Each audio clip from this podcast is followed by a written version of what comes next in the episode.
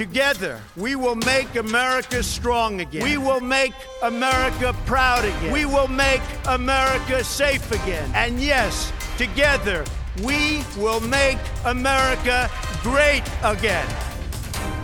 Fogo e Fúria. Ver o mundo a partir da América. Olá, bem-vindos ao episódio desta semana do podcast Fogo e Fúria, um sítio onde nos pomos a olhar para o que se passa nos Estados Unidos, mais precisamente para o interior da Casa Branca, liderada pelo presidente Donald Trump. Esta semana vamos falar sobre a possibilidade de estarmos à beira de uma guerra comercial de proporções épicas. Uh, para nos explicar e falar um bocado sobre isso, temos o Sérgio Aníbal, jornalista da secção de Economia do Público. Um, podes dar-nos um contexto do, do, que é que se passa nesta questão?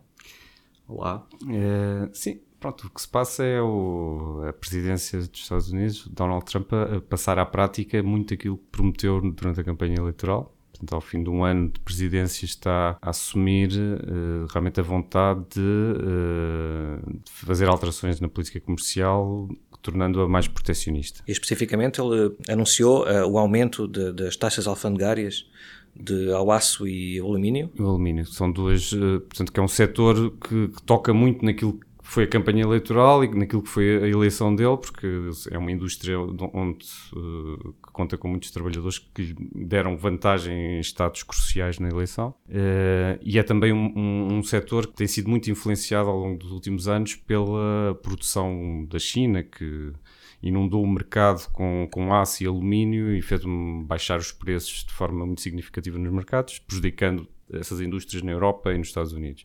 E, portanto, é uma escolha natural de Donald Trump este setor, começar por este setor. Ainda assim, isto uh, deixou chateados muitos dos aliados, porque da forma como foi apresentada esta proposta seria aplicada a todos os países, incluindo os aliados naturais dos Estados Unidos. Exatamente. Uh, curiosamente, a, a, medida da forma como foi uh, tomada não afeta particularmente a China, não é? Uhum. Porque a China, 2% eh, das importações de aço e alumínio dos Estados Unidos vêm da China, só 2%. Uhum. Há outros uh, parceiros comerciais dos Estados Unidos, como o Canadá, o México, uh, a Europa também de alguma forma, que são bem mais prejudicados. E, e, e a reação deles foi uh, bastante agressiva, digamos assim. Nos, na Europa tem já uma lista, provavelmente já estaria preparada há bastante tempo, tendo em conta que estas medidas de Trump não são propriamente uma surpresa. Uma lista já de retaliações, uh, o Canadá também já prometeu o mesmo, portanto a reação foi negativa e, e, e parece tudo uh, caminhar assim à primeira vista para a hipótese de, um, de uma guerra comercial realmente séria. Uh, no entanto, nas últimas horas tivemos a notícia avançada por esta nova estrela da Casa Branca, que é o Peter Navarro, não é? Que parece que tem uma grande influência junto do presidente Trump agora neste num campo mais ala mais protecionista uhum. na Casa Branca, que afinal a tal promessa de, do aumento das taxas alfandegárias do aço e do alumínio para todos os países, eh, pelo menos numa primeira fase, vai deixar de lado o Canadá e o México, precisamente. Portanto, eh, segundo ele, se o Canadá e o México eh, aceitarem o grande acordo, foram estas as palavras dele na Fox News, que está em curso da renegociação do, do, do acordo NAFTA, poderão ficar permanentemente fora uh, isentos desta, desta decisão. Uh, achas que isto já era uma coisa planeada para tentar forçar o Canadá e o México a aceitar as condições dos Estados Unidos na renegociação do NAFTA? Uh, ou foi pressão do, do, da ala republicana, mais do tradicional? Uhum. Pois isto com Donald Trump é difícil perceber o que é que é planeado, se é que há alguma coisa. Agora, parece ser um estilo de negociação agressiva em que há avanço e recusa à medida da reação também dos, do, dos oponentes e, e se de facto uh, o, o, que é dito é, ok, nós não avançamos com as tarifas para México e Canadá, se eles aceitarem mudanças no acordo de NAFTA, não há bem aqui um recuo, há, há um há aqui a utilização de um trunfo uhum. negocial, uhum. não é? Porque, de facto, a, a, renegociação do acordo de NAFTA foi outra das eh, grandes questões uh, avançadas por Trump logo na campanha eleitoral. Portanto, era os grandes culpados, digamos assim, da, da crise económica e do problema de, de, de emprego que há em muitos setores nos Estados Unidos os grandes culpados apontados por Trump foi a China e, por outro lado, o acordo de NAFTA com o México e o Canadá. E, portanto, penso que há aqui um. vai jogando, vendo onde é que consegue ter vitórias, uh, utilizando os trunfos que tem. É? E, e, achas que esses trunfos são suficientemente fortes no contexto atual para fazer avançar os interesses da, da administração Trump? Ou há aqui o risco de as coisas correrem muito mal, incluindo para os Estados Unidos? Uh, há, certamente, há certamente o risco. Agora, uh, também não se pode ignorar que, de facto, uh, os Estados Unidos e a administração Trump têm aqui trunfos. Tem um grande trunfo que é o facto dos Estados Unidos serem o grande consumidor a nível mundial. Quando, quando os consumidores norte-americanos param de consumir, a economia mundial ressente-se. Quando os, os consumidores norte-americanos estão confiantes, a economia mundial expande-se e, e, muitas vezes de uma forma até exagerada. E, portanto, eh, qualquer coisa que seja os Estados Unidos ameaçar eh, comprar menos produtos ao estrangeiro é um, é um trunfo forte perante as outras economias. Agora, há riscos, não é? E que riscos são esses em concreto? Para, há riscos para os Estados Unidos também? Acho que há, há, há, dois tipos de riscos. O, o primeiro é, é, o mais evidente, é as retaliações dos, dos parceiros comerciais.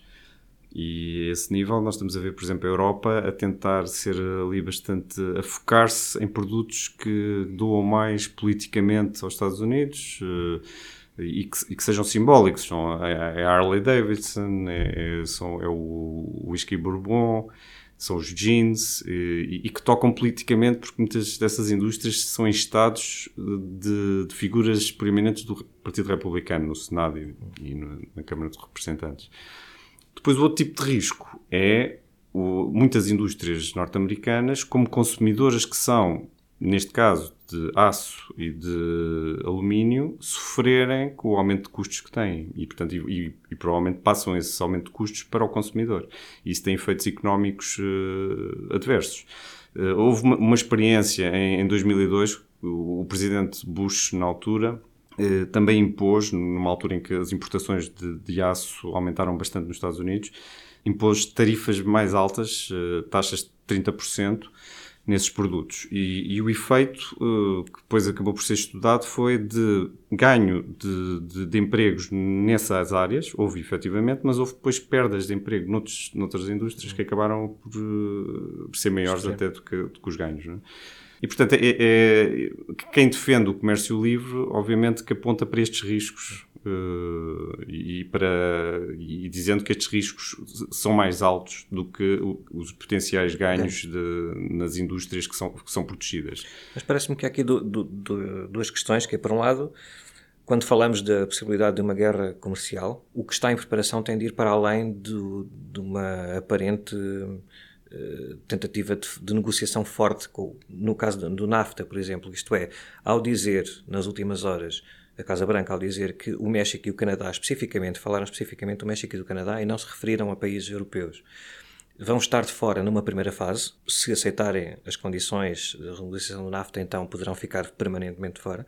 Dá aqui a ideia de que isto não é que não passe, mas também tem uma grande parte, este, este anúncio do aumento das taxas alfandegárias tem uma grande parte de forçar o Canadá e o México a negociar ou a renegociar o NAFTA.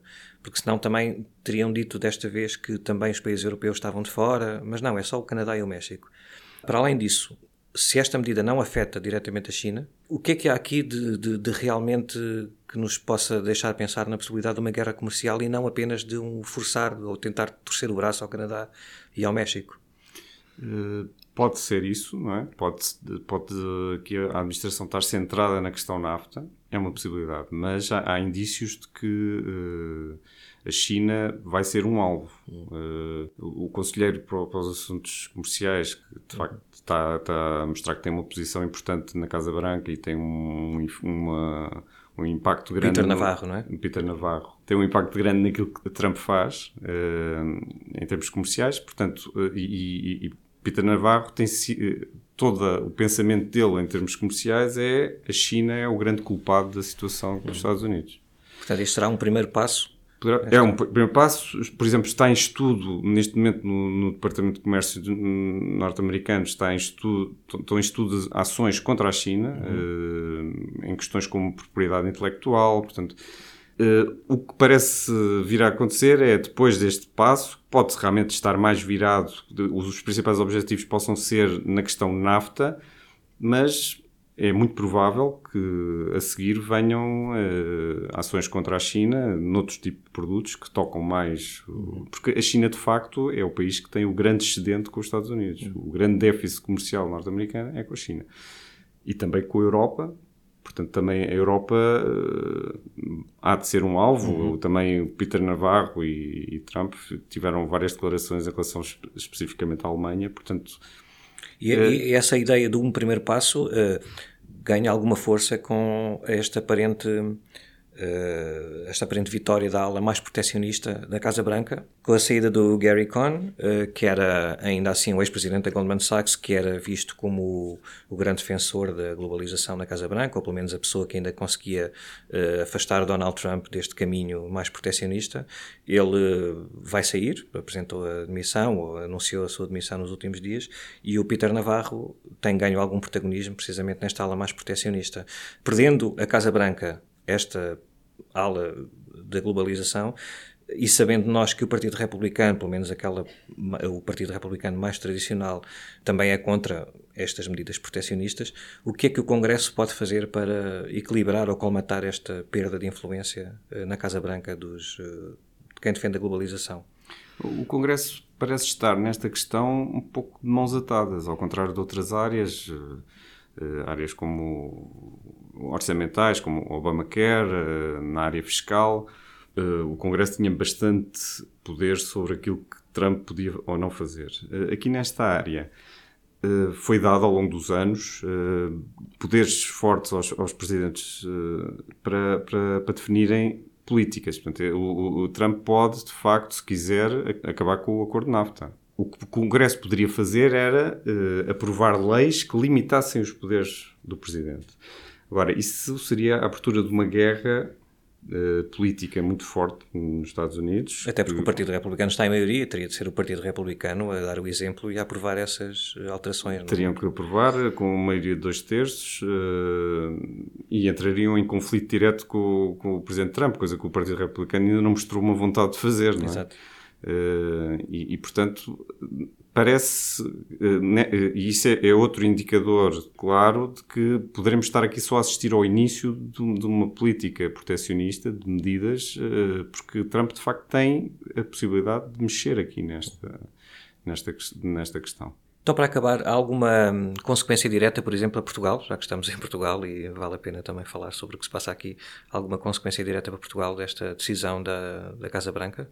Desta decisão em concreto, ainda não há muito, não, é? não, não, não, vamos começar aqui a sentir. Temos uma indústria metalúrgica que exporta para os Estados Unidos, portanto, essa será afetada. Não é uma indústria com um peso enorme na economia portuguesa, portanto, não será um efeito macroeconómico muito forte. Agora, um cenário de guerra comercial, eh, nós sentiríamos, um cenário de confronto UE-Estados Unidos Há muitas outras indústrias uh, nacionais que sentiriam, como o calçado, o vestuário e outras. E, e depois, em termos, eh, se, se, realmente alastrasse e estivéssemos perante um cenário semelhante ao que aconteceu, por exemplo, nos anos 30 do século passado, de aumento generalizado de, de tarifas, Uh, o, que, o, que, o, que, Portugal sentiria era uma dificuldade em, em, crescer por via das exportações, como tem vindo a fazer. Obviamente estamos num espaço europeu e dentro da Europa uh, isso não sentiria. Nós temos, uh, muitos dos nossos clientes são, são, europeus e, portanto, por aí estaríamos protegidos. Mas sentiríamos, por exemplo, aumentos de preços em produtos importados, que vêm de fora da, da União Europeia, e sentiríamos o problema de exportar para fora da União Europeia. Estaria em risco este, este movimento, não um grande crescimento, mas pelo menos de, de saída de, das perdas ou de um crescimento mais dos últimos anos? Uh... Poderia estar. Nós não, não, não teríamos as mesmas potenciais vantagens que os Estados Unidos têm como grande país com, com déficits maiores, não é? Proteger as suas indústrias. Nós estamos numa fase em que temos mais a ganhar com, com, com o comércio internacional, como temos estado a ver, parece ser uh, a área por onde a nossa economia pode crescer. Portanto, teríamos aqui um, um, problema se de facto assistirmos a uma escalada da, da, guerra comercial. Portanto, moral da história, quando ouvimos em Portugal pessoas a, a dizerem que a decisão de Donald Trump até pode eles é que sabem, aquilo é uma coisa dos Estados Unidos e tal, se calhar é melhor pensarem duas vezes porque pode eventualmente afetar é muito o bolso Sim. das pessoas que estão a dizer isso, não é? Um dia mais tarde. Pois, eu, eu, é, um, é, um, pouco assustador, mas de facto aquilo que Trump faz uh, tem muitas consequências nos nossos bolsos. Acabamos com esta nota positiva. Obrigado, Sérgio Aníbal, jornalista da secção de Economia do Público, e até à próxima semana. Obrigado. Fogo e Fúria Subscreva este e outros programas no iTunes, Spotify, SoundCloud e aplicações móveis.